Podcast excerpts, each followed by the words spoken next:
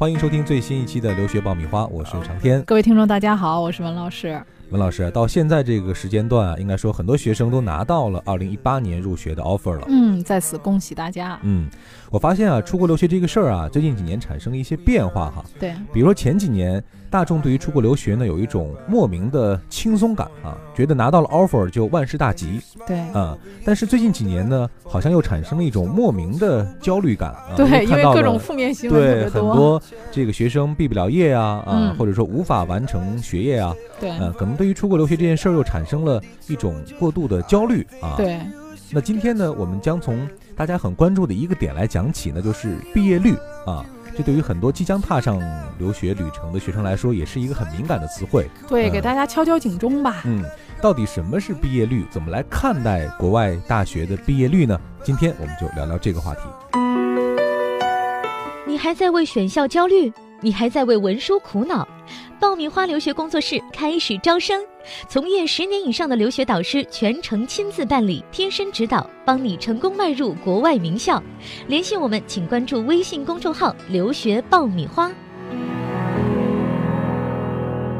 获取留学资讯，免费留学答疑，收听专属于你的留学公开课，大家都可以关注我们的微信公众号“留学爆米花”。文老师说到毕业率哈，我们在国内好像很少提到这个词汇啊，因为国内大学很少毕不了业的，四年啊，大家基本上都开开心心的毕业了，对，按部就班哈。嗯，但为什么现在提到国外，一提到这个毕业率，大家会很紧张呢？首先来说，国外的这个课程呢，它就很多样性。比如说，我们两个同时是读一个专业的，但是可能因为我们选择的小的方向、选择的课程不同，我们两个的毕业时间啊，包括可能我们俩花的学费都不一样。呃，就是说它有很多多样性。本科也许在国外是三年毕业，也许四年，也许五年。所以很多人首先第一个误区就是，哎，你看他家孩子出去四年，怎么四年还没读完？还没读完，是不是 没毕业啊？其实不是，你修读课程，比如说我每学期我要修六门以上的话，我暑期也上课，那么其实你是可以三年就毕业的。那反之的话，我就一学期就选四门，我暑期也不修课程，那你可能就规规矩矩的四年毕业，甚至可能稍微某一个假期，我我再。轻松一点儿，我可能就修了三门课，你没准要五年毕业，也都是完全有可能的。所以在国外延时毕业，这个也不是说你拿不到毕业证。那么我们说的这种毕业率啊，就是说这个学生最后他没有拿到学历啊，最后被学校开掉了，或者说让你去转了，对，让你去转别的学校了，这个都说没有毕业的学生。嗯，国外有一些大学毕业率。很高啊，但确实有一些大学的毕业率不高。哎，在这儿就大家有一个误区啊，就是很多人说，哎，这个大学好毕业，那我觉得他可能这大学就不好。嗯，哎，我觉得这个大学不好毕业，那可能这个大学就特别好。嗯，可能是有这种想法。嗯，所以就家长经常问我说，这大学好毕业吗？嗯，然后你说这大学还行，不是特别难，家长肯定想，那这个学校不咋好，算了，不去吧。然后你要说这个大学挺难的，课程。比较难，哎呀，但我们家孩子可能毕不了业吧，他又很焦虑。嗯，所以说这个毕业率啊，呃，可能和这一所学校的很多方面的因素都有关系。对，这个毕业率并不代表这个学校的教学质量就好或者不好。举个例子说啊，加拿大统计出来的啊，麦克林杂志统计的这个七年之内的这个毕业率，呃，能够呃。正常的四年毕业的，这里面最高的三所大学是皇后大学、西安大略和麦吉尔。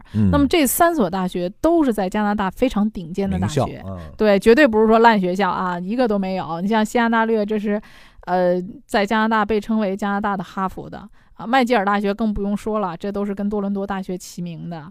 啊，皇后大学也被誉为是加拿大的普林斯顿。那么，在加拿大被统计出来毕业率最低的三所学校是什么呢？温尼伯大学、布兰登大学和圣玛丽大学。这三所大学在中国认知度还不是特别的高。嗯啊，圣玛丽可能会稍微高一点，因为它的商科特别出名。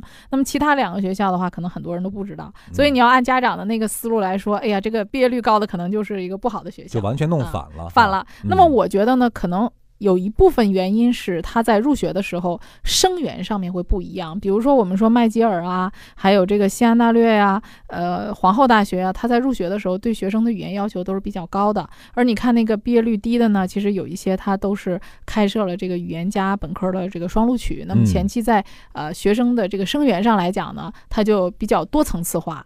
呃，那么可能到后期的时候呢，学生的毕业率上来讲，那么有一些成绩初期并不是特别好的学生，在本科阶段逐渐进行当中，哎，这个能力上就显出来了，啊嗯，可能就跟不上学校的这个学术上的要求了。对，所以跟学生生源的客观的因素啊也有嗯关系啊。嗯所以对于这个毕业率呢，家长不要呃一棒子打死哈，对要非常客观的、非常全面的来看这个毕业率。啊，那嗯么大家很关注的，比如说像多伦多大学，这个它的毕业率是百分之七十九点四，它基本上是排到第九。像很多人关注的 UBC 大学，它是百分之七十六点四，排到嗯第十八位。那么这里面我提到的这个 UBC 啊，因为有很多学生在 UBC 读书，UBC 它的英语课程是比较难的，它有自己的英语测试，所以很多人也是都死在了这个英语课上。嗯，啊，所以它是一个相对来讲，我刚才讲到几个学校里，这个英语要求比较高的。嗯所以家长和学生也不要把这个毕业率和学校的排名还有教育学质量啊完全的画上等号。那我们说完了怎么来看待这个毕业率的问题之后呢，那还再回到为什么学生毕不了业啊？这里面也有多方面的原因和因素。那造成这个毕业率高或者低背后，学生到底会遇到什么样的问题？那么首先来说，国外的一点是你只要修满学分就可以毕业的啊，嗯就是没有固定的一个课程的呃安排。那么你有一些必修课，这是要修；选修课大家就可以根据你自己的兴趣爱好和能力。那么尤其很多课程啊，它都是有难度的啊，它每一个课程都是有编号的。那么一般来讲，它的编号的这个后面的数字越高，它的课程级别越高。也就是说，你如果能力强，你就选择那些级别高的课程，它的学分儿可能相对也会高。那么如果说你的水平你觉得我没有那么高水平，你就选择级别低一点的课程。所以说，选择一个合适的课程，包括选择一个适合的导师，这个都是非常关键的。嗯很多人在入学期间呢，他不知道国外有一个叫 advisor 这样的一个职位，这个人是非常重要的，他会在课程方面啊给你很多的建议。所以说入学呢，第一时间就是要联系你的 advisor，那么他会给你很直接的建议，因为他们带的学生很多啊，哪些学生上某门课的经验呢？他可以根据你的水平和你的这个喜好来判断这门课的难易程度是否适合你。啊，包括说你在这个课程当中遇到一些问题啊，比如说你想知道这门课，啊，它这个详细的课程介绍啊，老师的情况啊，啊，这个考试的这个比重啊、分数啊等等这些信息，你都是可以跟 advisor 来沟通的。提前入学的时候，我建议我走的学生都是要约这个课程顾问的。嗯，当然还有一些网站啊，你们可以去了解一下这个相对应的各个教授，他有评分啊，教授的内容啊，啊，就学生会给老师打分的，大家也可以上这种相关的网站去看啊。那么还有一些学生呢，其实最大的问题是英语。啊，虽然你的托福考了很高分，比如说你考了一百分，但实际上呢，你那只是一个学术型的一个考试，真正的实际应用当中，你还是有很多的问题，比如专业词汇啊，还有一些你的这个听课的这个语速啊，你能不能跟上啊？就是说我们讲课堂也是要有笔记的嘛，嗯那么你可以管你的这个学长啊，或者是呃这个同学啊，借一些这个课堂笔记来做参考。文老师前面提到的这一部分呢，就是我们的整个的学业安排和嗯我们的能力水平之间要有一个匹配性的问题。对啊，越匹配，你可能面对这个挂科或者阵亡的这种 风险就要小一些嗯啊。那我们再回到再根本的一点上来说，真正的这个毕不了业啊或者阵亡的这些学生嗯啊，那遇到的问题是什么呢？那也就是基本上我们比较熟悉的那几种情况了啊，比如说作弊对啊，比如说违纪嗯啊，，比如还有什么？还有一些就是身体原因，国外这个作弊是零容忍的。啊，我前两天还有一件事儿，我一学生在俄亥俄州立大学读书，他当时是拿了一个呃复习资料。啊，然后呢考试之前他在看，看完之后他就放到他旁边柜子里了，放的时候有点匆忙，就漏了一个角在外面。结果呢，他的监堂老师啊过来巡视的时候，哎，就看到了。这个纸的这露出来的角，他就把这个纸拿出来了，拿出来看完之后呢，他就把这张纸拿走了。这考试当时也没有说什么。呃，大概是考试之后结束了将近一个月，我学生放假回家了，他突然间接到学校的一封信啊，说我怀疑你考试作弊，在柜子里放的那张纸，我认为你考试的时候你看了，让我这个学生呢通过电话可以来申诉啊。所以我这个学生当时他就就很无辜啊，他觉得说我我第一考试的时候我没看。我说：“那你这个卷子是不是离你的手你是可以够到的？”他说：“是可以够到的。”有嫌疑哈，对嗯有嫌疑嗯虽然没有直接证据，对对对，我说那你这个卷子上内容是什么呢？他说卷子上内容呢，只是一些学长学姐给他的一些复习资料，跟这个我考试的呢有相关有类似，但是不是原题。所以说他说那个卷子我看也没有什么意义，因为不是考试原题，所以我没有必要看这个东西来作弊。我说对，我说那你就要解释一下，你没有必要看这个内容，因为这个内容跟你的考试完全不相关的。这里是互联网第一留学咨询分享节目《留学爆米花》，欢迎继续收听哦。然后第二个呢，是我们讲到违纪呢，就是说不要在学校里面，就是说大家斗殴啊等等这些情况啊，状况就比较多了。哎，但是这些还是比较突发的啊，我觉得大家是可以避免的。呃，那么第三个呢，就身体原因，其实这个是很多的，我每年都见到很多这样因为身体的原因，呃，就是挂科的，成绩不好的。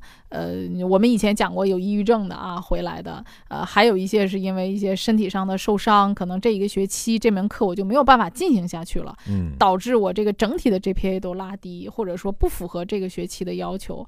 呃，这个是我觉得在走之前大家一定要注意自己的身体状况。我觉得在国外拼的是体力啊，脑力和体力，所以这体力是非常重要的啊。呃，再有一点就是说，呃，提醒大家，因为国外的这个考试制度啊，跟我们中国这个不太一样，很多导师是要求你。教小论文的啊，那么这个小论文呢，每一个教授又有一个呃不同的时间啊，就是我们叫 deadline 这个时间。那么前两天，呃，悉尼大学也出台了一个新政策啊，就是每个学生在交论文，他都有一个 deadline。那么这个 deadline 呢，呃，它规定是说在十个工作日之内啊，你是必须要呃交上这个论文的。如果你交不上，你这科就 fail 掉了。那么你每晚交一天，它就有一个具体的分数的一个呃扣分啊。所以说这样的话呢。大家能看到啊，经常就是在国外学生讲说，哎呀，赶这个 deadline 的时间，所以说这个大家一定要把你正常的这个时间记好，因为很多学生有很多科目啊，什么时候交作业，有的时候你交上了，哎，可是错过了这个时间，可能你这门课也都挂掉了，直接就作废了啊。那么你这个总成绩也直接就受影响了。比如说我以前在普渡大学有一个学生，就是他的。总体的 GPA 没有达到这个学期的要求，啊，所以他也不能够升读，呃，去选下一年级的这个课程。所以在入学的时候呢，你一定要了解清楚学校的这个计分情况，呃，然后这个课程的比重，比如说我的这个考试该占多少分，我平时的这个作业该占多少分。其实每一个学校在入学的时候啊，每个老师都会给你一个非常详细的一个说明，就是我这门课，呃，我是怎么来计分的，我的要求是什么啊，包括考试的形式、参考的这个书目。